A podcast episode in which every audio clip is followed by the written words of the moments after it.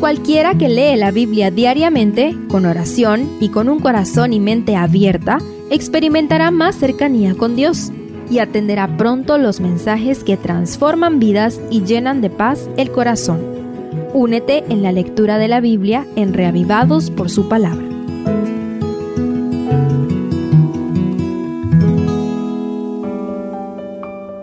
Salmo 61 Un hermoso salmo que parece haber sido escrito por alguien que estaba en el exilio, razón por la cual algunos piensan que David lo escribió mientras huía de Absalón. Estudiemos algunos detalles interesantes. Lo primero que llama nuestra atención es la necesidad del salmista de ser escuchado. De manera hiperbólica expresa el sentimiento de estar lejos de la casa de Dios. David siente como que está en los confines de la tierra por el simple hecho de estar alejado del santuario. Para un israelita de aquel entonces, el templo era la puerta y el puente entre el cielo y la tierra. En el nuevo pacto Jesucristo abrió un camino directo al trono de la gracia por medio del pacto en su sangre. No importa dónde estés, jamás tienes por qué sentir que estás lejos de Dios. Él siempre está a la pequeña distancia de una oración y siempre está dispuesto a escuchar nuestro clamor.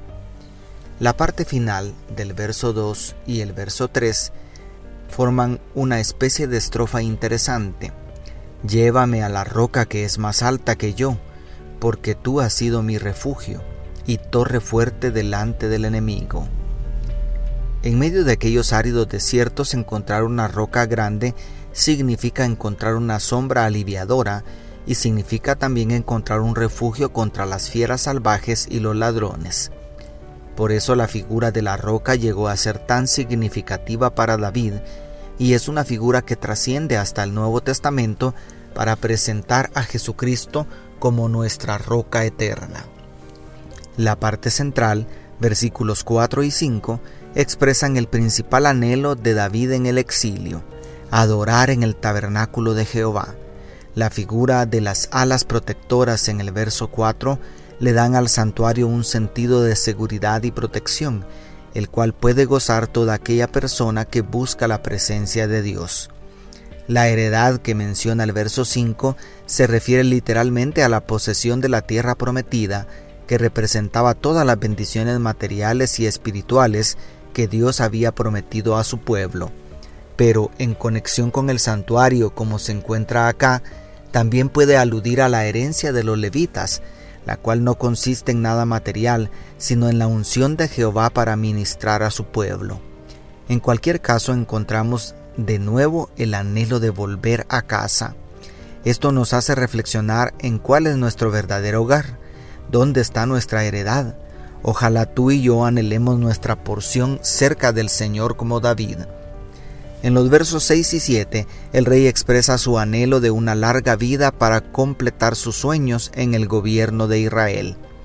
Si el salmo fue escrito durante la huida de Absalón, entonces esos sueños estaban relacionados con la construcción del majestuoso templo que levantaría el rey Salomón, hijo y sucesor de David.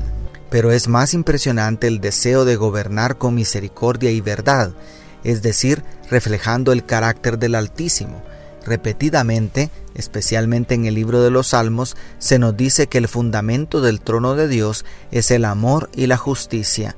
David anhelaba que Israel fuese una extensión del reino de Dios en esta tierra. ¿No debiera la iglesia hacer realidad este sueño?